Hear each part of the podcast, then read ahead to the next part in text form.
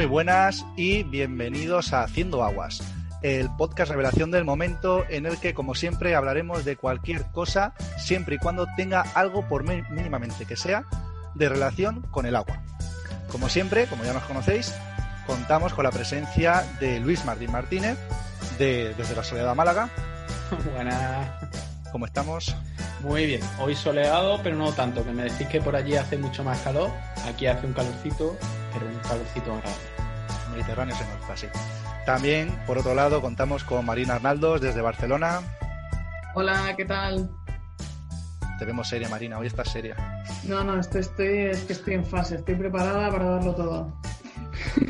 Lista para pasar de fase. Y nada. Sí, eso desde luego. Y como siempre, yo, Alejandro García, desde Alicante. Hoy mmm, tenemos un episodio un poco entrópico, porque va a reinar el caos. Vamos a hablar de diferentes cosas según vayan saliendo y según el momento en el que sea, pues alguien mandará. Si y... no os gusta el formato, ha sido idea de Luis. Eh, si no os gusta el formato, eh, no, es porque no lo han hecho bien. Porque el formato entrópico, quien tú le dices, vamos a hacer un programa formato entrópico, y joder, qué idea más buena. No, no, vamos a ponernos sinceros. Tenemos dos tipos de formatos. Uno en el que Marina nos asalta el domingo por la noche con chicos, he tenido esta idea, y entonces nos toca a todos ponernos a estudiar y el resto como que si son no los mañana. malos. Exactamente. Y luego tenemos los nuestros, el de Luis y el mío, que es, oye, ¿qué os parece? Perfecto, vamos. Y a ver qué sale. Sí, sí, así es. Da miedo, da miedo. Da miedo. Cuando, cuando ves Marina escribiendo, entonces ya te entra el sudor de frío. Ya veremos, ya veremos lo que piensan nuestros fans. Pues nada, hoy hablaremos de entropía. Pues muy bien, ¿qué os parece, Luis? Empezamos por ti, ya que estás en el sitio más frío ahora mismo de los tres. Eh, pues sí, si queréis empiezo, empiezo yo. Yo voy a, os traigo una historia que no sé si conocéis, pero la verdad que la historia mola un montón. La escribí hace, hace un tiempo para, para un post, para un artículo, y me moló mucho más estudiarla y ver lo que pasaba y enterarme de todo que, que luego realmente escribirla. Y mi historia empieza el 16 de julio de 1945 y con una pregunta. ¿Qué pasó el 16 de julio de 1945? ¿Alguna idea? ¿Algo con la guerra, con la Segunda Guerra Mundial? Sí, algo más concreto. ¿Queréis tirar un... A, a ver, a ver, vuelve, vuelve a repetir. 16 de julio del 45. 16 de julio del 45. A ver, no es la canción. Empieza de... la jornada intensiva en la, en la Segunda Guerra Mundial. Solo se pelea por la mañana. Por favor, por la tarde vamos a respetarnos. Exactamente. Que hace mucho calor. Empieza calor, hay que dormir siesta, claro. Pues tiene que ver con eso. Bueno, es concretamente el día en el que se hizo la prueba Trinity. La prueba Trinity es la prueba de bomba nuclear con la que mmm, concluyó, por decirlo de alguna manera, el éxito del proyecto Manhattan, en el que se desarrolla la bomba nuclear. ¿Vale? Luego, el 6 de agosto, esto era el 16 de julio, pues el 6 de agosto y el 9 de agosto es cuando se tiran las bombas de Hiroshima y Nagasaki. Fue todo... En vacaciones, todo en vacaciones además. En, va en, vacaciones, sí. Como no hacía suficiente calor, pues lanzaron dos, bombas, dos, bombas, nucleares. Muriendo muchísimo. Muriendo muchísima gente, pero no vamos a hablar de eso, ¿vale? Pero empieza ahí. ¿Por qué empieza ahí? Nos vamos 15 años hacia adelante, ¿vale? Eran los años 60. Eh, en Estados Unidos el presidente era el gran mm, John Fitzgerald Kennedy y por la parte de los comunistas, o sea, de la Unión Soviética, era Nikita Khrushchev, ¿vale? Que son, por ejemplo, los protagonistas, sobre todo Kennedy, de la película eh, 13 días. No sé si la habéis visto, lo de los, eh, la crisis de los misiles de Cuba. Una, una película muy recomendable para, para entender qué fue, qué fue eso. Estaban en plena Guerra Fría y los dos tenían armas nucleares, ¿vale? Pero como habían visto lo que pasaba cuando tiraban una arma nuclear, tenían mucho en esto, se estaban amenazando constantemente, pero no la estaban utilizando, ¿vale? La energía nuclear, pues parecía, parecía la panacea, ¿vale? Tener tanto poder, tanta energía en tan poco espacio, parecía una, una panacea. Y empezaron a hacer eh, centrales nucleares para generar electricidad. Primero lo hizo la URSS en el 54, fue la primera, la de Obinsk, Y luego en el 57 fueron los americanos, la primera americana de Shippingport.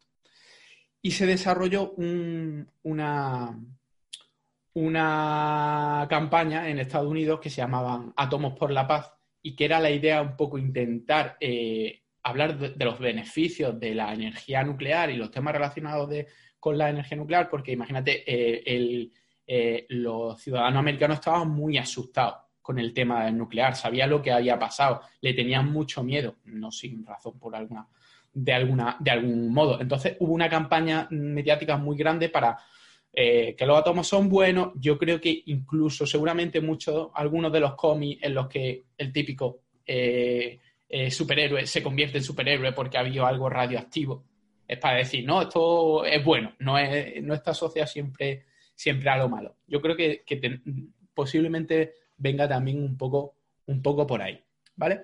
Pero aparte de hacer esto de mm, generar electricidad, eh, y con una población ya más acostumbrada a los temas, a los temas nucleares, eh, empezaron a, pensar, oye, mira, si para construcción, por ejemplo, utilizamos eh, el TNT, utilizamos explosivos, para hacer una pequeña excavación, pues, pues, uso una pala, para hacer una grande uso dinamita, y para hacer una muy, muy grande, ¿por qué no uso una bomba nuclear? Que ahora mismo nos parece, nos echamos la mano a, la cabeza, pero bueno, en en el momento sí había radiación, pero no sabíamos cuánta o no sabíamos lo peligrosa que era dentro de lo que cabe. Lo mismo. Hay que preguntarle al departamento de PRL a ver qué opinaba. Eh, claro, es que como todavía no estaba, no estaba en. Pero mientras lleve el casco y la bota de seguridad, tampoco tiene por qué haber mayor, mayor problema. Entonces, en Estados Unidos. Una gorrita. Una gorrita y ya. En Estados Unidos se desarrolló lo que se llamaba, lo que se llamó, un nombre súper guapo, que es Operación Plowshare. Y en, la URSS hubo dos programas que, bueno, resumiendo, se le llamaron programa 6 y programa 7, ¿vale? Porque hubo muchos otros programas. Eran programas que intentaban utilizar energía nuclear, bombas nucleares, para proyectos de construcción. En principio eran, Estados Unidos lo que hizo es em, varias pruebas para ver si había proyectos y luego tenía en la cabeza una serie de proyectos que lo podían, los podían llevar a cabo. La URSS sí, sí utilizó más esta técnica y de hecho eh, lo llevó un poco más a cabo. Lo que pasa es que al final, pues, como podéis entender, pues las cosas no terminaron, no terminaron de cuadrar. ¿Vale? ¿Por qué se llama Operación Plowshare? La Operación Plowshare, Plowshare es reja de arado. ¿Vale? Un arado sabemos lo que es, pues imaginemos el arado típico, el romano, el que se llama, el que se tira por, por caballo o por bueyes, que se clava dentro de la tierra y lo que va es haciendo surco, ¿vale? Pues lo que se clava dentro de la tierra no es de madera, claro, si no te la cargaría. Es un trozo de metal, pues, de hierro, que esa es la reja del arado. A esa parte se le llama reja. ¿Y por qué? ¿De dónde viene todo esto? Esto viene de, la Biblia, del profeta Isaías, que dice, leo textualmente, y juzgará entre las naciones y reprenderá a muchos pueblos y volverán sus espadas en rejas de arado y sus lanzas en hoces. No alzará espada, nación contra nación, ni se adiestrarán más para la guerra. ¿Vale?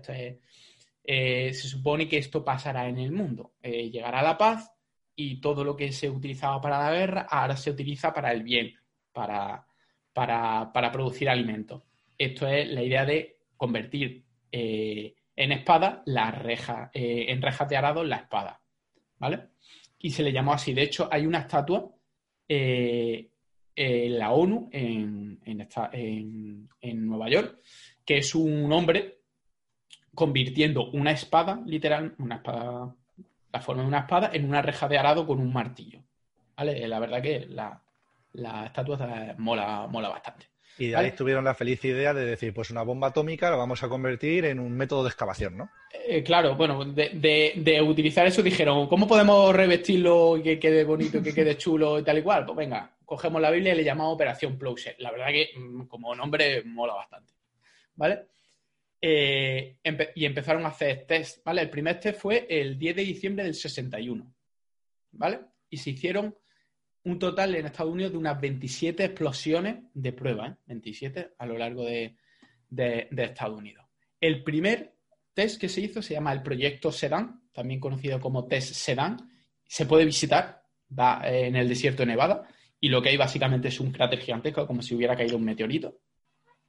Y lo que se hizo es enterrar una bomba nuclear de 104 kilotones. 104 kilotones son la bomba de Hiroshima y Nagasaki junta y multiplica por 3. Es decir, un viaje. Y, pero claro, pensamos, bueno, las bombas de eh, Hiroshima y Nagasaki, cuando se tiene una bomba nuclear, se detona en altura. Y por eso hay problemas, para que sea más efectiva, hay mucha radiación. Y esta gente pensó, ¿y si la enterramos un poco? Lo que es la, la primera emisión de radiación, pues se quedará, pues vamos a ver si funciona. Y bueno, funcionó, funcionó de puta madre. Hizo un cráter de 100 metros de, eh, de 100 metros de altura y 400 metros de diámetro.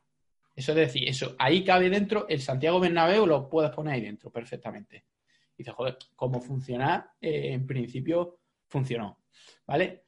Eh, y luego lo que hicieron es hicieron mediciones de, radiación y demás para ver si, si la radiación, quedaba radiación, la radiación era peligrosa y demás, ¿vale? Pero lo, más chulo de los americanos no era el, no son solo las pruebas, sino lo más chulo son los proyectos. ¿Para qué pretendían utilizarlo? Eh, sabemos, un día tenemos que hablar, y sobre todo Marina podía hablar un tema del canal de Panamá y de la construcción del canal de Panamá, que fue horrible. Murieron un montón de gente. Fue, es que se hizo en dos fases.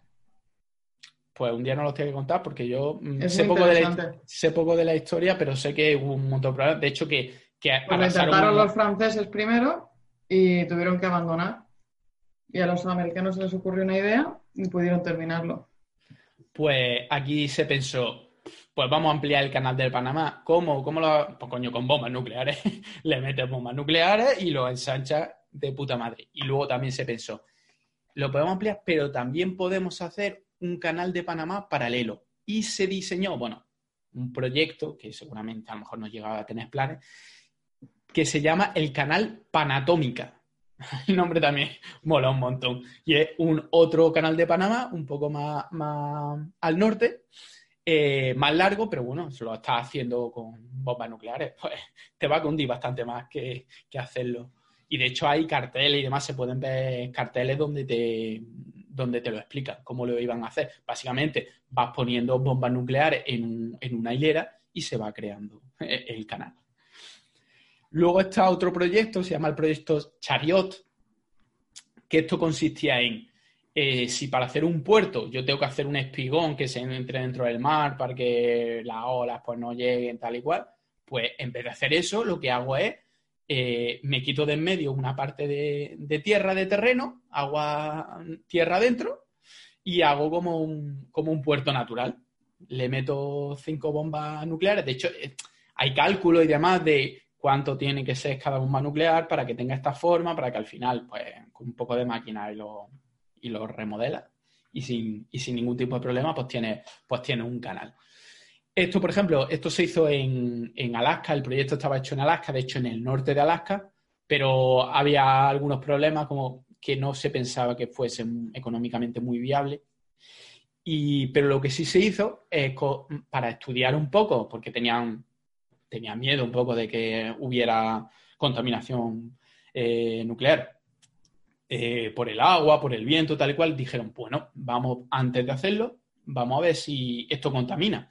Entonces cogieron residuos nucleares y los esparcieron por, por, el campo, por allí, en esa zona. Y luego vieron a ver si la reacción llegaba a otro sitio y se contaminaba todo o no. Bueno, pues si lo tienes que probar y no tienes mucha idea, pues el empirismo hasta las máximas consecuencias. De hecho, esto, esto salió. El programa, bueno, todo el, programa este eh, terminó en el 77, es decir, que no que terminara muy, hasta el 77 sí, se tuvieron haciendo problemas. Eh, y al final eh, salió a la luz todo lo que se había hecho, porque esto era un poco, un poco secreto. el programa total fueron de 770 millones de dólares de, de la época que son, que son muchos. Y de hecho, por ejemplo, en el proyecto Chariot salió a la, luz, se descubrió y condenaron los, eh, los tribunales al gobierno de Estados Unidos a descontaminar toda, toda esa zona, toda esa tierra, como hicieron bueno, o, como se supone que hicieron aquí en Palomares, con, las bombas que cayeron en Palomares, que luego no hicieron nada. Y luego llegan los rusos, que como en todos los rusos mm, van a saco y son y, molan más que molan más que nadie. Lo único que no molan aquí es que eh, los nombres de los programas, que se llama programa 6 y programa 7. Pero por el resto le pegan una paliza a los Estados Unidos. ¿vale? Esta, ¿Y para abajo qué pasó? eran otro tipo de, otro tipo de programas, pero eh, este, estos programas eh, eran programas de construcción, programas nuevos, programas de... Pero estos dos incluían eh, las armas nucleares. Y bueno, estos empezaron en el 65 hicieron un total de 250 explosiones, los otros fueron 27, estos fueron 250. El programa 6 se dedicaba a creación de canales, embalse y depósitos subterráneos para desechos tóxicos. Pensaron, tenemos desechos tóxicos, metemos un bimbazo, echamos los, los desechos tóxicos y luego lo tapamos y ya está. Pues rápido, fácil y sencillo. Y también el programa 7, que lo que se centraba en buscar eh, recursos minerales y, petróleo y demás. Lo que ellos lo que pretendían es, en el programa 7, eh, un pipiazo nuclear y con la onda sísmica intento, eh, con la detección de las ondas sísmicas que se transmiten a través de los macizos en los que yo entiendo que puede haber minerales, pues intento detectar esos minerales. Al final, eh, no sé, no, era económicamente eh, viable todas las pruebas que se hicieron. Y en la obra hidráulica se hicieron, se usaron cinco bombas nucleares, ¿vale? para la construcción de reservas de agua, como la prueba Chagan, que lo vamos a contar un poquito y luego dos artefactos para, bueno, tres artefactos para un canal, el canal Pechora Cama. Un canal como el que se suponía que iba a ser el canal de Panamá, pues estos empezaron a construirlo. La prueba Chagan mola bastante porque lo que se hizo es, mm, al lado del río Chagan, en la parte seca del río Chagan que se inunda en, primavera, lo que se hizo es una explosión nuclear para crear un cráter y que se llenara de agua en invierno y tener una reserva para, el verano. Lo que tampoco contaron con eso es que esa bomba eh, no solo hizo el cráter, sino que levantó la tierra e hizo una, presa natural en el río Chaga. Y ahora cuando ves una imagen aérea, ves como algo que parece una presa, parece un embalse, y luego al lado un circulito relleno de agua. De hecho, al final lo que terminaron haciendo es la reserva esta del embalse artificial, eh, lo conectaron con un, canal al, cráter, al cráter gordo para tener un almacén de agua. Eh, obviamente, este río, se le, este lago se le conoce ahora como el lago atómico, y de hecho hay vídeos y fotos en internet de gente con el contador Geiger eh, mirando la, la, radiación y sigue estando, sigue siendo radioactivo, pero de ahí sigue, están bebiendo el ganado de la zona, hay vegetación, Así que la leche tiene que ser una leche potente. Lo mismo tienen mm, más de superpoderes. Van a salir con superpoderes. es, exactamente.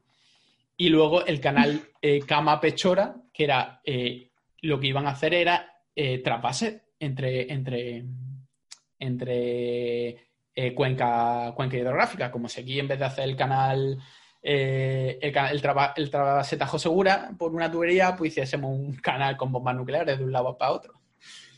Y aquí se eh, iban a construir un canal de 65 kilómetros. De hecho, se explotaron tres, bombas. Eh, dice que los, estudios preliminares situaban en dos tercios el coste que tendría con esta, con las bombas nucleares con respecto a métodos tradicionales, que tampoco es un ahorro tan grande. Y al final hubo problemas eh, simplemente porque eh, hubo preocupaciones mm, medioambientales, entre comillas, simplemente por el hecho de hacer trasvases de agua de una cuenca a otra. Es decir, que sea con bombas nucleares era lo de menos. La parte radiactiva era lo de menos, ¿no? Exactamente. el problema importante es el. Si quito agua de esta cuenca para esta cuenca, eso está bien, está hecho mal, tal y cual. Total, que, se, que se hizo, de hecho, de hecho se, explotaron tres, se explotaron tres bombas. Y luego también hubo, hubo otros proyectos como el Catron 3, el, Globus 1, ¿vale? Porque fueron explosiones que se intentaban hacer para minerales y demás, pero terminaron eh, echando radiación a la atmósfera, em, eh, contaminando acuíferos y, y, demás. Y al final no se terminaron, no se usaron porque económicamente no era, parecía no viable y parecía que, que contaminaba más de lo que ellos pretendían. Tenemos que tener en cuenta también que estábamos en otra época y que no conocíamos eh, exactamente cómo funcionaba la radiactividad o, ahora mismo sería, sería absolutamente impensable, pero en la época, pues yo creo que en un momento dado utilizar bombas nucleares pudo parecer una buena idea y tampoco es, y tampoco es tan absurdo. Y si queréis buscar más información, la verdad que podéis buscarlo, la verdad que mola un montón. Ver las fotillos de los, de los cráteres, eh, mola un montón. Y si no, pues mira, que te pregunten por el Twitter en hidrosostenible y ya está. Y así que te un poquito. Exactamente. y, pondremos, la, pondremos el enlace al, artículo que, mola mucho. Y ya tengo mi recomendación, yo creo, de, para, el final de para el final de la, la de esta. Voy a recomendar la peli, me parece a mí. Qué chulo. Qué guay. Pues qué guay. Pues nada, Voy a aprovechar yo para contar una historia un poquito más filosófica, en vez de ser tan, tan técnica. No sé vosotros si conocéis lo que es el storytelling, el storytelling y el story doing. El storytelling y el story doing. Eh, esto es muy, que, del hecho, que del dicho al hecho y un trecho. Esto, esto está en el refranero español. De o como dice Goyo Jiménez, no lo cuento, lo hago, ¿no? Exactamente, pero esto en inglés sabemos que las cosas molan más siempre. O como decía mi profesor de historia, no lo digo yo, lo dice el texto. Exacto. Pues resulta que no, no significa eso. Y esto se remonta, claro. Yo que Luis y yo no tenemos razón. Ni yo tampoco. Acabo de perder mi identidad. Completamente. Claro, yo recuerdo, por ejemplo, cuando era pequeño, no sé si os ha pasado a vosotros, de coger el traductor de Google y decir, vamos a utilizarlo, ¿no? Cuando yo era pequeño no había ni Google. Bueno, pequeño, pequeño, cuando medía 5 centímetros menos o, tenía menos barba por lo menos. Jugaba con piedra. Eso. Es que, hay, es que a Málaga ha llegado muy tarde el wifi. Al churro me llaman Gamago. Yo tenía mi piedra, mi cincel y mi martillo para apuntar mis cuentas. Se hacía, una, se hacía, una, Nintendo en piedra mientras otros niños jugaban con Nintendo de verdad. Es una Esas que tienen musiquilla de fondo, ¿sabes? Cuando la Game Boy era en blanco y negro aún. Esos tiempos. Pues bien. Bueno, os cuento. Eh, total, ¿qué pasó? Que mi grupo de amigos, como somos gente de Albacete y somos gente, gente dura, dijimos, pues mira, vamos a hacernos una camiseta, pero a, modo internacional, vamos a ponerlo en inglés. ¿Qué pasa? Que pusimos en el traductor de Google ser duro. Y qué casualidad que el traductor nos respondió, be a five pesetas coin. Y por eso mi grupo nos llamamos los five pesetas coin. ¿Es una coña o es de verdad? No, no, no, es de verdad. A ver, si lo haces ahora mismo, no. Pero cuando lo hicimos en su día, pasaba.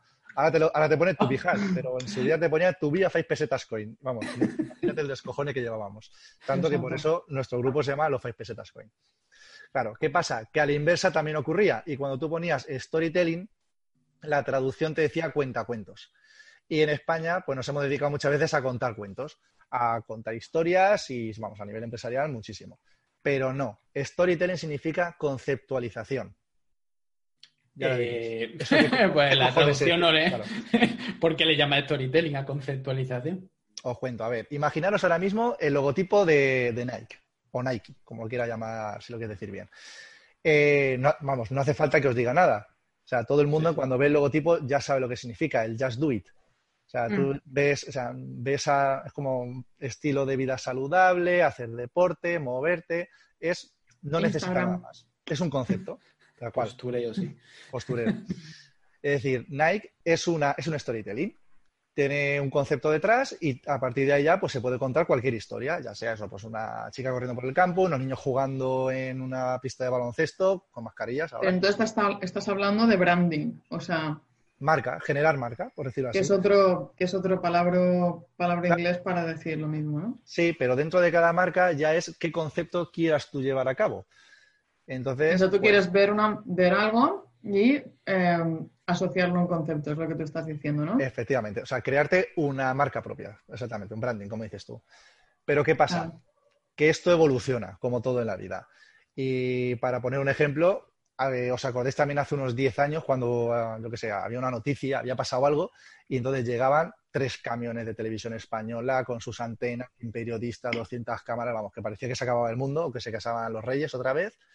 Y hoy en día que nos encontramos un reportero con su cámara y ya está. O incluso ya directamente con el móvil se están haciendo ya directamente los vídeos, que, es muy típico, que encima se ven súper mal la mayoría, pero bueno, te ves ya el reportero eh, grabándose a sí mismo. Es decir, evoluciona. Pues el storytelling también evolucionó. ¿Hacia dónde? Hacia el story doing pero no lo que decía antes, no el Goyo Jiménez de no lo cuento, lo hago, sino que hay que hacer una traducción que sería interacción. De lo que importa realmente en el story doing es interacción, que todas las partes participen. Y esto, de aquí ya toda la historia que venía contando, es por la importancia del story doing en la colaboración de las empresas públicas con las empresas privadas. Y aquí es donde yo voy a empezar a meter caña a vosotros, porque quiero que me contéis vuestra opinión sobre la colaboración público-privada y la gestión pública, privada o mixta en explotaciones de agua. batalla de pollos. Batalla, de patos. Eso de patos, no de pollo. Vas a querer tener las bombas atómicas aquellas. Estoy viendo a Marina ya relamiéndose. Está así ya con las manos en plan, venga, empiezo. No, claro, es que a mí, sabes, me vienes con este tema y tú ya sabes lo que hay.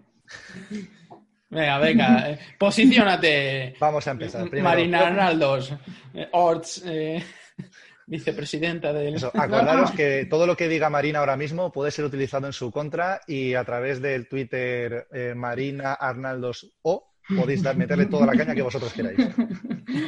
No toda, por favor. Guardaros alguna, total, sí que mala. No, o sea, que podemos, podemos comentar esto. yo creo que es un tema ahora mismo súper relevante con el tema de la reconstrucción económica y lo que tenemos por delante. Y creo que es un tema también que yo creo que hay que observar con, con más objetividad quizá de lo que se ha observado hasta ahora. Yo, no me quiero poner ahora en plan de que es que la colaboración público-privada ha sido sometida a la ideología y que hay tal, es lo que pienso, eh, sin, sin, sin entenderlo en el contexto general. Yo creo que todos hemos vivido lo mismo estos años, ¿no? casi todo está ideologizado, casi todo está polarizado. Prácticamente te asomas a un debate público de cualquier cosa y ¿qué te encuentras? Pues unas personas gritándose a otras. Yo creo que hemos perdido un poco entre, entre, entre el discurso político que, ha buscado un poco, oye, por dicha o por desdicha, por capacidad o más bien por falta de ella, pues el, enfrentar o el buscar las, posiciones más, digamos, opuestas para, capitalizar lo que es más importante para ellos, que son los votos, que también, eso también hay que entenderlo, ¿eh? que un político al final, su, indicador son los votos, igual que para nosotros son otras cosas. Entonces, en este clima, como digo, por dicha y por desdicha, pues nos hemos acabado en, en una serie de debates públicos pues muy degradados, es decir, con, con, una calidad muy baja, en el que la gente ya no se interesa tanto por entender qué es lo que tiene delante o qué es lo que está delante de la mesa, sino los que están conmigo que defienden y qué es lo que dicen para defenderlo. Y yo qué, argumentos tengo que blandir, ¿no? Y, no blandirlos, sino tirarlos, ¿no? Como si fuera un arma arrojadiza, como si fuera un, tomate. Sí, claro. Tú, se supone que tú defiendes una idea de un partido político y ves el argumentario y tienes que seguirlo todo. Y, y, mi partido, el paquete ideológico. claro, a mí mi partido que se supone que tiene que defender en España esto, que lo mismo el partido tuyo socio europeo alemán eh, defienden lo contrario, que hay en ciertas cosas que, defienden cosas contrarias.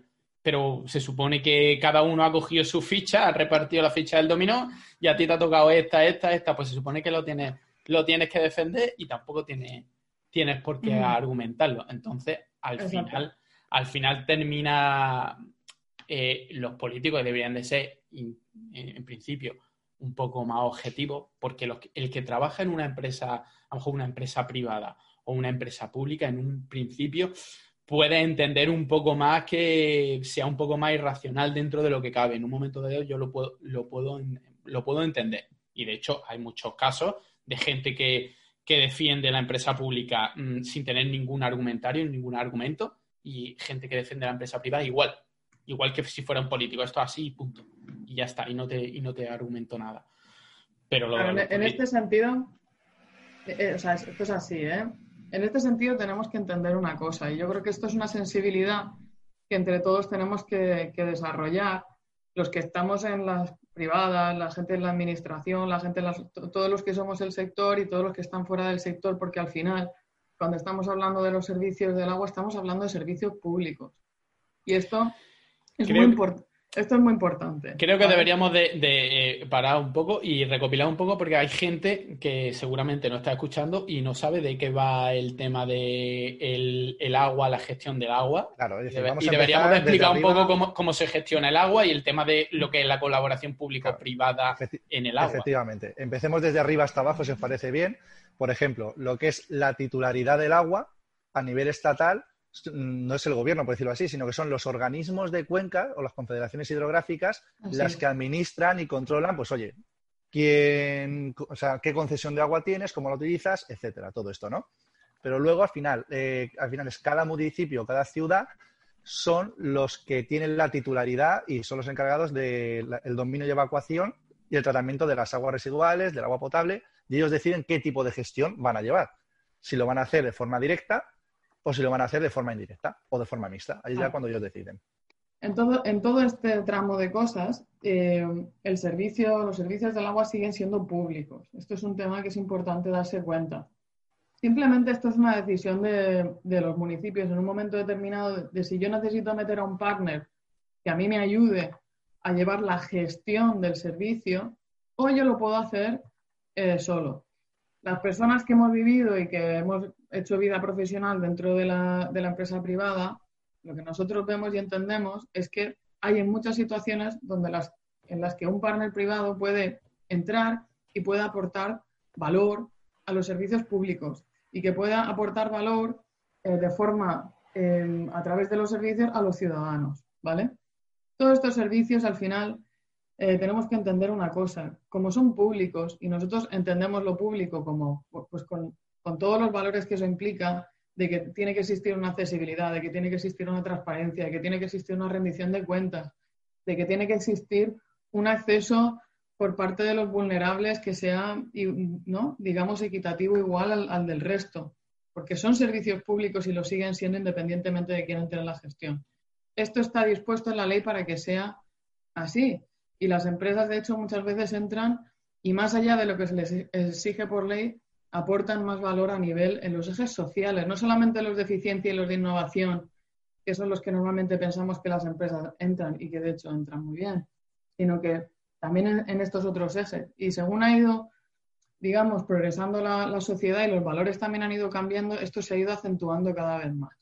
Entonces, dentro de esto, oye, eh, yo creo que es importante que tengamos en cuenta a nosotros como ciudadanos qué es lo que nos conviene y qué es, es algo que nosotros pensamos que puede ser eh, de valor para nuestros servicios públicos. Y no hacerlo desde el punto de vista de qué es lo que me están diciendo que yo tengo que pensar, que si las empresas son malas, de que si es que no sé quién está robando no sé qué. O sea, se, asocian toda una serie de contenido ideológico, pero además de una manera un poco guerrillera, porque es un poco el si tú no piensas como yo, eres un injusto, eres un corrupto, o eres una persona que no mereces la pena, eh, cosa que es muy triste, porque, porque al final, oye, la cosmovisión de cada uno es la que es. Tú puedes creer que prefieres que las cosas sean sea todo público por una serie de razones y yo puedo creer en la colaboración público-privada por otras, pero eso no significa que yo piense que tú eres A, B, C, D, E. Es decir, eso es asociar a una ideología una serie de valores positivos o negativos de manera intrínseca. Por favor, eso no. eso, es eso es guerrilla. Eso, eso eh, aquí hay, hay dos bandos. Al final eh, te encuentras eso, gente que por un lado es así, lo mismo que hay gente que al contrario. Toda la empresa pública eh, lo que van a robar, a chupar del bote y son totalmente ineficientes y solo una empresa privada en la que realmente se pongan las pilas y pongan a la gente derecho, eh, van a conseguir una, gestión, una gestión adecuada. Y, por los dos lados tiene, tiene, tiene ejemplos. Y... Mm, sí, pero coincidirás conmigo con que la, a nivel de comunicación ha sido muy dañino lo que se ha hecho hacia la colaboración público-privada en, en el sentido de muy denigrante. Es decir, muy denigrante a un nivel de como que hay que elegir entre las empresas y las personas como que las, las, empresas lo único que quieren es servir a sus accionistas y que la gente les dé igual. Cuando eso, perdón, primero es mentira. Y segundo, a las personas que estamos detrás de las empresas privadas, en unos servicios que son públicos y con un carácter súper anónimo muchas veces, porque esto lo hemos discutido un poco en el sector, que para estar en el sector del agua hay que tener esa vocación de servicio, porque no es una profesión de postureo de estar ahí siempre en el centro de la atención. Pues oye, a las personas que estamos en estos servicios desde, desde la parte de las empresas, sabiendo qué valor aportamos, es muy dañino hacia nosotros hacer eso. ¿Entiendes? O sea, Mientras que, hombre, uno puede decir X o lo que sea, pero yo te invito a que te acerques a los medios, a que te acerques a, Twitter, que te acerques a cualquier cosa y que veas las cosas que se han llegado a decir de la gente que, bueno, o sea, la actividad en general empresarial en el entorno de los servicios públicos. Es algo realmente que, roza en, lo denigrante. Creo que es un ataque de, muy poca responsabilidad. Sí, dale, dale, dale Iba a decir que está totalmente de acuerdo en eso, eh, sobre todo por eso, porque hay como una cultura antigua y unos, unos prejuicios que hay ahí puestos de hace años, que sí que pasaban algunas cosas en ciertos sitios, pero que ahora mismo entre la atomización del mercado que tenemos y la cantidad de empresas y la, y la era en la que nos encontramos de la digitalización, eh, en cualquier sitio te puedes encontrar el portal de transparencia de cada uno de las... Alejandro, y lo que hemos progresado como sociedad pero no solamente, desde, no, solamente desde, la, desde el punto de vista de las empresas privadas, sino desde las administraciones, claro que sí. Pues que estamos haciendo en general, es que tenemos las mismas leyes medioambientales o es que tenemos las mismas cosas, pero que las colaboraciones público-privadas no son privatizaciones de los servicios. Las empresas no controlan esos servicios, lo controla la administración. Queremos administraciones fuertes que sean capaces de fiscalizarnos y que sean partners efectivos en las colaboraciones público-privadas. Y esto es lo que la gente muchas veces no entiende, que tú no tienes que elegir de verdad entre personas y empresas, que no hay que elegir, que es que no es una elección, que es que es una dicotomía falsa, que las empresas somos personas y que lo que se trata es que esté todo orquestado de una manera en que se preserven las garantías de los servicios públicos y que a la misma vez entre los partners que tienen que entrar para que al ciudadano por cada euro que tiene le den la calidad y la cantidad que necesita y que además se haga con los valores que nosotros todos entendemos que, tienen que existir en un servicio público. Y yo más claro de verdad no lo puedo decir. ¿eh?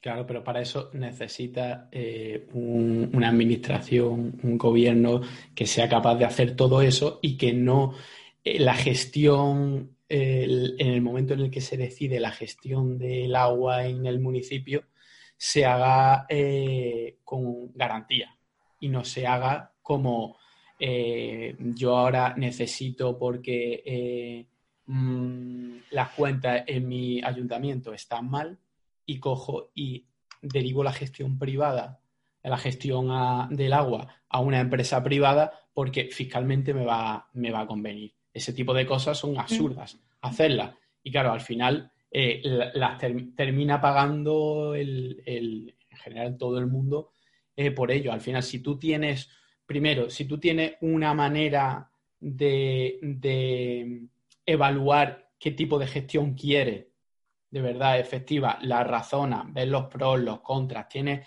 eh, indicadores que te permiten saber si tú, eh, una empresa pública, lo que, te va a, lo que te va a aportar y lo que te va a aportar alguna empresa eh, privada que te gestione, que a lo mejor todas no te valen. A lo mejor tú Tú dices, mira, esta empresa sí porque es suficientemente grande y me va a aportar esto que yo no puedo aportar.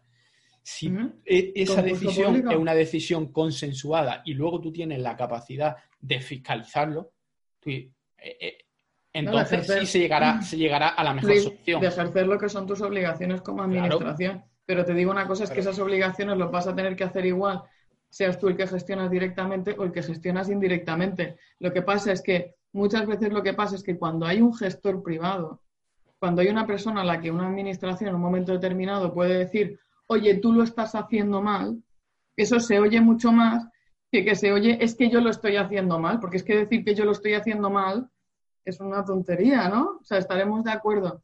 Una de las cosas que, que, que vienen muy bien cuando entra, hay una gestión indirecta, es que es el doble agente hay uno que controla y hay otro que hace, porque si el que hace y controla son el mismo, tenemos un problema, tenemos un conflicto de interés. Y por eso muchas veces han salido muchas, muchas cosas más en prensa de, es que claro, como no los fiscalizan, es que claro, como no sé cuánto, no sé qué, el ayuntamiento quien toca diciendo es que míralos, o señalando, es que habéis hecho. Oye, pues también está bien tener este doble agente, ¿no? Porque también es un sistema de control para, por parte de la administración y por parte social. O sea, que no nos olvidemos que hay, hay muchas cosas que pasan que tú no te enteras, ¿sabes? Que hay, hay mucho ruido de muchas cosas y que, ah, sí, la empresa, creo que fiscalizan o no fiscalizan, pero es un ejercicio sano también el que exista esta doble, doble responsabilidad. Claro, pero que, eso no tendría por qué eh, ser así. Es decir, que al final una empresa privada hay muchas cosas que funcionan de manera pública y que funcionan bien y se fiscalizan bien y otras que no. Al final es, se hace bien o se hace mal. Al final el problema, el problema es eso. Es decir, primero, ¿cómo voy a evaluar un servicio de agua? ¿Qué voy a evaluar del servicio de agua para saber si se hace bien o se hace mal? Eso sí, eso sí que estoy de acuerdo. Y por eso la reivindicación histórica del sector en el regulador único. Porque eso es lo que te permite evaluar a todos los servicios con unos criterios objetivos sin que haya 400 reguladores diferentes que como me están metiendo criterios diferentes, no puedo entender cuál es el rendimiento de los servicios. Y si te das cuenta, esto es algo que los operadores privados han pedido mucho, porque esto es lo que te permite poner en valor lo que tú estás haciendo por el servicio a nivel de eficiencias y a nivel de rendimientos, porque tantísimas competencias fragmentadas lo que hacen es ocultar eso. Claro, es que al, al final terminas teniendo lo que yo he visto en artículos, en publicaciones, gente hablando de eh, empresas públicas, ya no solo de agua, pero eh, también, también de agua, diciendo es que el público es lo mejor, eh, la empresa privada solo busca beneficio. Y sin decir, sin aportar ningún tipo de prueba, ningún tipo de, de, estudio ni ningún tipo de dato. Y los privados iguales dicen, no, es que la eficiencia de la empresa privada es mucho mejor, por lo tanto es más eficiente y, se quedan tan anchos. A, ver, tú puedes decir que tú piensas eso. Tú puedes decir que por tu experiencia, pues tienes una serie de indicios. Pero tú no lo puedes decir categóricamente porque es que no hay.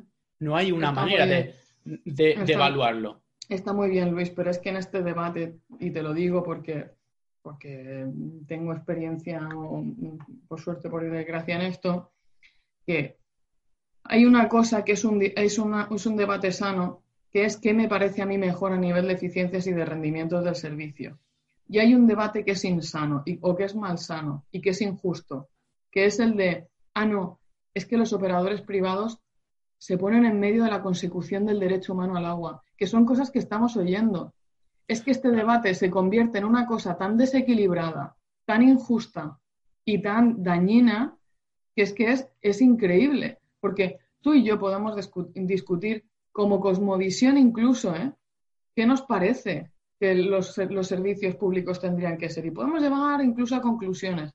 Pero en el momento en que tú me estás diciendo a mí, no, es que los servicios públicos son la única manera de ser justo a nivel social, son la única manera de redistribuir riqueza. Y si, y si además los operadores privados cada vez que entran hay malfunciones de un derecho humano, que es una cosa que está contemplada en el derecho internacional, ¿yo qué quieres que te diga? como persona que trabajo en el sector privado, me llevo las manos a la cabeza y un poquito más. Porque es que es eso es romper la baraja. Claro, pero estamos hablando de que, de que se utilizan los argumentos de forma partidista y sin tener ningún tipo de base. Al final me interesa este discurso y me interesa este, discurso. Al este final, discurso que estaba al mismo nivel ha descendido hasta el inframundo, ¿eh? Porque ya te lo digo, ¿eh? al final. estamos discutiendo ahora que es que si los operadores privados interfieren en el derecho humano de consecución eh, al agua. nosotros conocemos a la gente en Water Professionals, conocéis a gente que está en empresa pública, conocéis a gente que está en administración en empresa privada. De verdad, es que parece que tenemos colmillos y vamos mordiendo a la gente. Claro, a ver, el problema está en que cuando tú, eh, cuando tú piensas en una empresa privada, una empresa pública, piensa en el ente, no piensa en las personas, porque si en un momento dado tú piensas, pero espérate, vamos a ver, eh, eh, esta empresa privada que es el mal que busca sobre el beneficio, ¿vale? A lo mejor eh, a, grandes niveles busca eso, pero bájate un nivel, mira a un, a un, a un trabajador, ¿de verdad tú crees que esa persona está buscando, está buscando el beneficio de la empresa? Tendríamos que estar todos, todos en esto tendríamos que estar para que eso fuera verdad, ¿eh? Todos tendríamos que estar en esto. Pero es que tú a una persona que le preguntes eso, dice, hostia, bueno, no, la persona no. Pero a grandes rasgos, es decir, cuando empiezas a quitarle capas y a profundizar un poco, que al final puedes pensar, sí, yo creo que la empresa privada no es la mejor opción. ¿Vale? Pero lo que no puedes pensar es que todos tienen rabo y cuernos, porque eh, no, eh, no es ya no conocer a nadie en el sector, que pueden no conocerlo, es como un, vámonos no a un sector del agua, que el sector del agua, vamos a, los bancos, ¿vale? Que lo que tienen peor fama y a los que le hemos dado 60 mil millones de euros por la cara y a los que han hecho cosas que...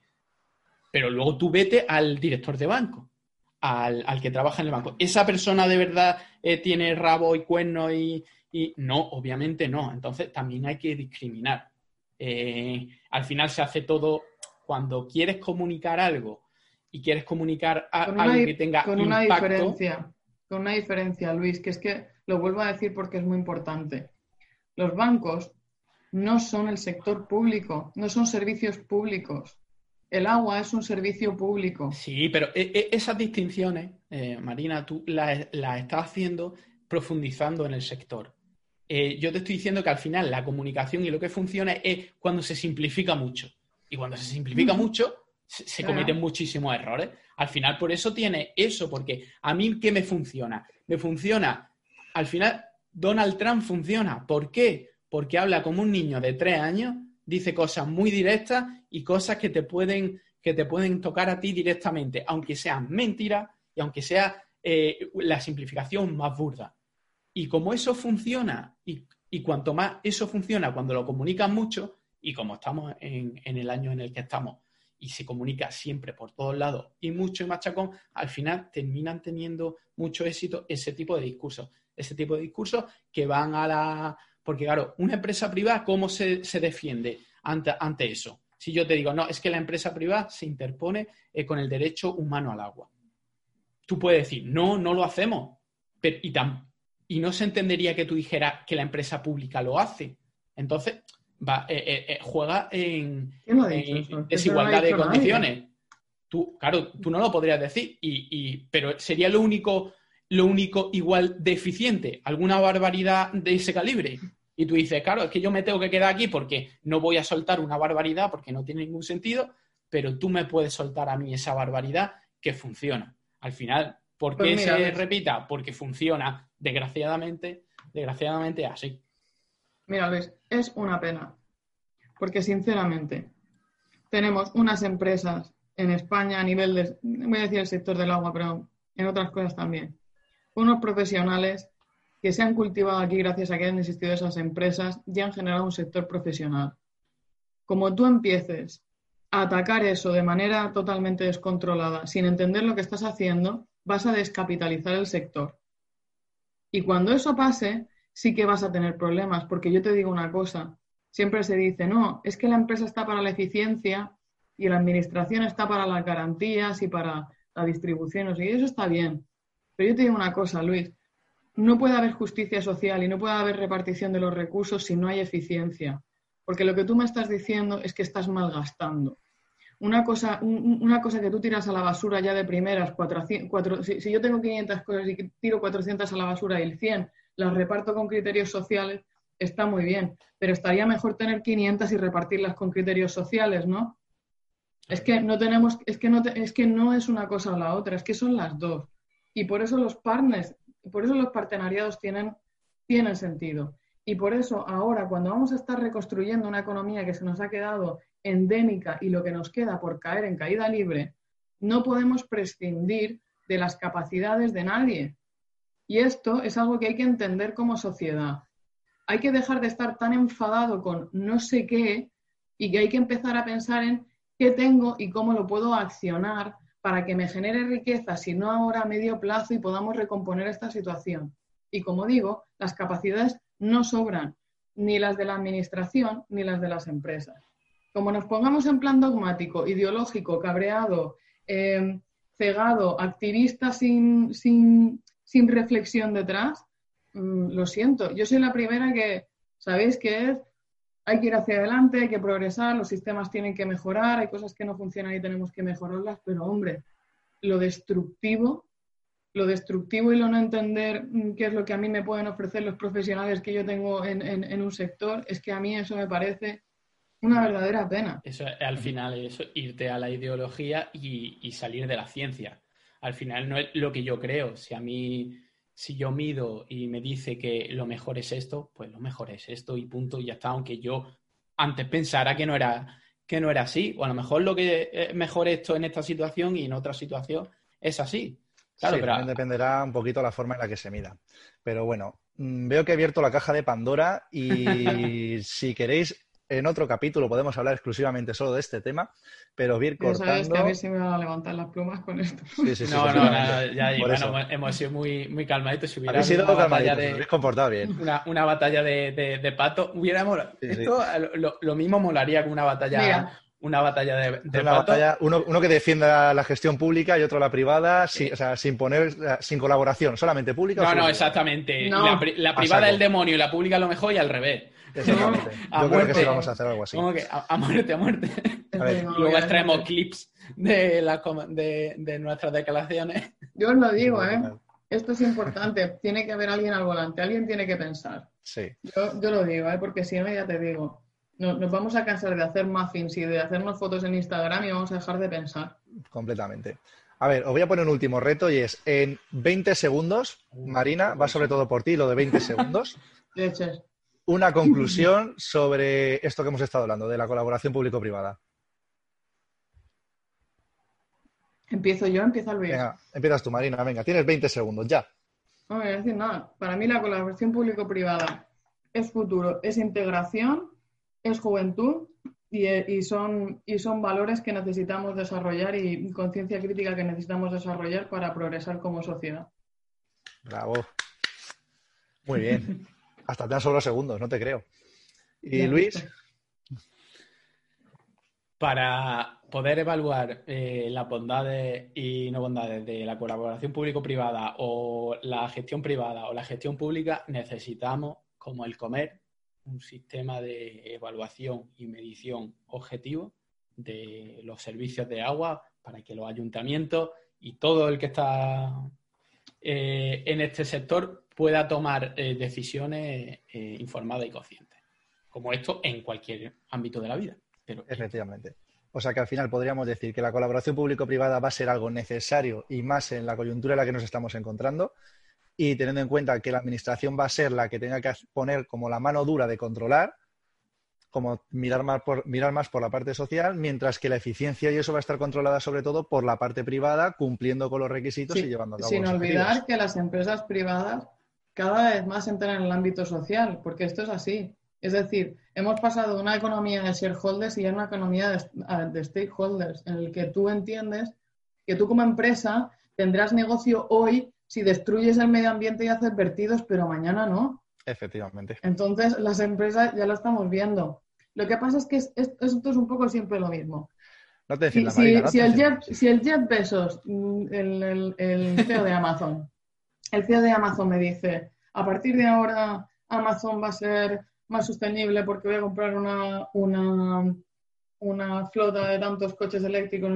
Greenwashing. Y tú dices, vale, cuando no lo hacía, porque es que estaba contaminando. Cuando lo hace, resulta que es greenwashing. ¿Qué queremos de la vida? Es decir, si las empresas toman decisiones responsables, en cierto modo, claro que tienen que tener un impacto positivo en la percepción, pero es que además lo están haciendo. ¿Qué problema hay con eso? Es que ah, yo, de verdad, mi, pragmatismo es que estas cosas me las impide ver. ¿eh? dentro de unos programas eh, vamos a hablar de greenwashing. Y digo, y digo dentro de unos, unos, programas porque está saliendo el, último número de, Ballena Blanca, una revista, no sé si la conocéis. Y este, este, este número eh, va sobre greenwashing y de hecho para, poder hacer la revista normalmente utilizan publicidad y demás. Eh, se ha hecho por crowdfunding para que no haya ninguna, ninguna empresa eh, involucrada y en teoría poder hablar, hablar libremente y cuando salga, que la recibiré en mi casita porque he colaborado. Pues, la, verdad que la, la, revista está, está, muy chula hecha. Podemos hablar un día sobre greenwashing, qué es greenwashing, qué no es greenwashing, que estamos si la gente se si él lo hace una empresa privada, ya pensamos que es greenwashing o de verdad, de verdad hay mucho greenwashing dentro de, de, la empresa privada o la empresa moderna o demás, si es postureo o, o no es postureo. Perfecto. Y antes de pasar a las recomendaciones, Luis, por si alguno, aunque se puede intuir lo que significa greenwashing, ¿qué significa? Bueno, el, eh, directamente, bueno, una traducción literal sería lavado verde y es cuando una empresa hace alguna acción en teoría medioambiental simplemente para darse buena imagen, pero por otro lado no integra eso, eh, eh, esos valores dentro de su empresa. Y hay una empresa, una petrolífera que eh, te remodela un parque con patitos y luego por otro lado te está contaminando el océano Antártico. Básicamente eso es greenwashing a grandes rasgos. Lo que pasa es que dentro de ahí hay muchos grises y eso es lo que, lo que, lo que discutiremos en un programa que puede ser muy interesante. Perfecto. Pues muy bien, pues pasamos a las recomendaciones. Yo si queréis os voy a hacer no una, sino dos, porque me he acordado de una película mientras estábamos hablando que no me gustó mucho, la verdad, para qué os voy a mentir, pero está curioso. Va a recomendar una peli que no te moló, eh, me encanta. Efectivamente. Nuestra recomendación son lo máximo. La vi, la vi en su día en el cine y la verdad es que me pareció malísima. De hecho, no la eh, veas. De hecho, no la veáis, seguiréis solamente comer los primeros 10 minutos es suficiente. La de Oblivion de Tom Cruise. Ah, esa, esa, la echaron ayer, creo, también en la tele. Por eso, es que la vi ayer, antes de ayer o no sé qué día, y vi los primeros cinco minutos y me chocó porque trata de que se tienen que ir a un planeta extranjero y resulta que te ves que hay unas máquinas enormes que están cogiendo todo el agua del mar para generar energía y llevársela al, nuevo planeta, a una de las lunas de Saturno, creo que era. Que se, llevan el agua desde aquí. Sí, sí, sí. Hay unas máquinas que están cogiendo todo el agua del mar, están secando el mar y se van a llevar. Hablan de que están generando energía con ellas y vamos, no tengo ni idea de qué es lo que van a hacer. Luego lo buscaré concretamente. Pero vamos, yo creo que ya a partir de ahí la película ya decae, o sea que con ver los primeros 10 minutos de la peli es suficiente. Y lo que sí que os quería eh, recomendar es el libro de Origen de Dan Brown, aunque sea un tópico de bestseller, pero lo he terminado hace poco y la verdad que está muy curioso porque habla de el de dónde venimos y a dónde vamos. Típica pregunta. Y es curioso porque... De la cocina y al salón si estás en fase cero. Ahora mismo sí. no, pero está muy curioso sobre todo porque aparece algo que podría acabar con la humanidad. Y este libro se escribió hace un par de años y dices, oh, es chocante, ¿no? Y ahí lo dejo porque si no voy a desvelar el final y... Chan, chan. Chan, chan, chan. Vale, pues yo voy a recomendar una canción. No pone agua en ningún sitio, pero me recuerda mucho a agua, no sé por qué. es verdad, hasta la carátula es azul. Es la, es la última canción que ha sacado Rosalía, la de Dolerme, ¿la habéis escuchado? Eh, no, no, cántanosla. Es así como súper triste. Mira, no puedo cantártela porque es que tiene un pitch súper agudo. Pensaba que ibas a decir que te habías comido una almendra. Sí, además me he comido una almendra. Em, es una canción muy chula, ahora la escucháis. Ella iba a sacar como una canción que tenía con un colaborador internacional, no sé si lo habrá dicho, yo creo que no, ha dicho quién era. Pero claro, entonces vino el coronavirus. Y fue como menudo mood breaker ahora sacar una canción rollo de fiesta y tal, ¿sabes? Cuando en realidad todo el mundo está como súper triste y en general mal, ¿no? Y entonces sacó otra canción que tenía, que es la de Dolerme, que está súper chula. Y a ratos, machos, que parece que está como debajo del agua, te lo digo en serio. Pues ¿Sabes? Es como que distorsiona la voz, ¿sabes? Como en las últimas estrofas. Y está chulísima esta canción, me recuerda mucho si a como una cosa así melancólica de agua. Está guay. Qué bien. Quería hacer esta recomendación desde hace un montón de programas cómo están las cabezas. Vamos a tener que ir eh, apuntando las recomendaciones porque yo eh, ya estoy empezando a pensar, ¿esta que he recomendado la recomendé ya o no? Va a ser... Es la edad. Eh, bueno, me voy, a callar y voy a hacer mi recomendación como que no he oído nada. Pues yo voy a recomendar una peli en mi, en mi línea que tiene que ver mucho con el agua, ¿vale? Que se llama eh, también La lluvia, que seguramente la habréis visto o si no, habréis oído de ella. española de Iciar Boyaín y va un poco, eso es un grupo, bueno, un, rodaje de una película en, Bolivia, ¿vale? Eh, de época de, de la conquista, bueno, la conquista. ¿Cómo de época? ¿De qué época? Eso es lo que iba a decir, lo de la conquista. es que me de- encanta lo de decir de época.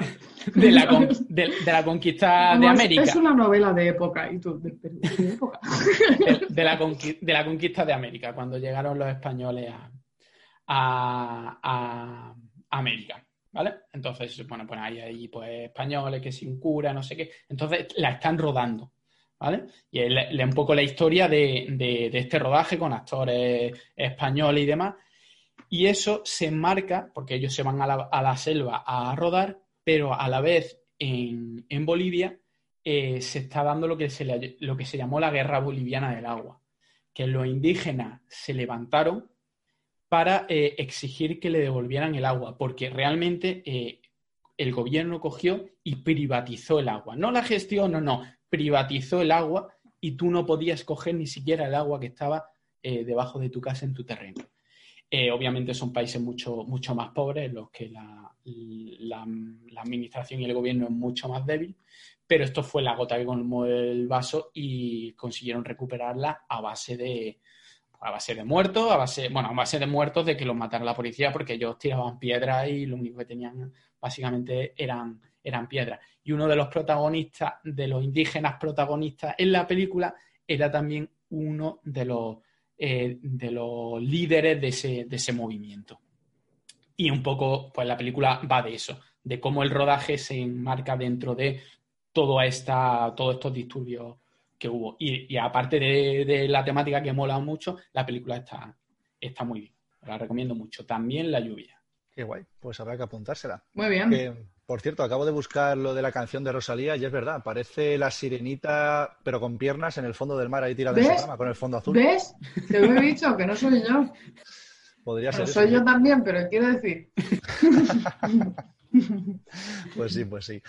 En fin, chicos, pues nada, con esto vamos a cerrar el podcast de hoy. Recordar que podéis encontrarnos en Evox, Apple Podcasts y Spotify. Y cualquier cosa también nos podéis acosar y preguntar en nuestros eh, twitters. Eh, y los sostenibles para encontrar a Luis, Marina Arnaldos O para Marina y a mí AL16GM. Y con esto Todo- finalizamos. Todas las y- cosas bonitas para mí y el resto sí. efectivamente, sí. Anda, que no te va la marcha. Que van, que van sobrados. Sí, sí, ya veremos mañana a ver qué sale. Pues nada, chicos, ¿qué Adiós. más decir? Aparte de buenas noches, Cuenca. Buenas noches, Buenas noches. Cuenca.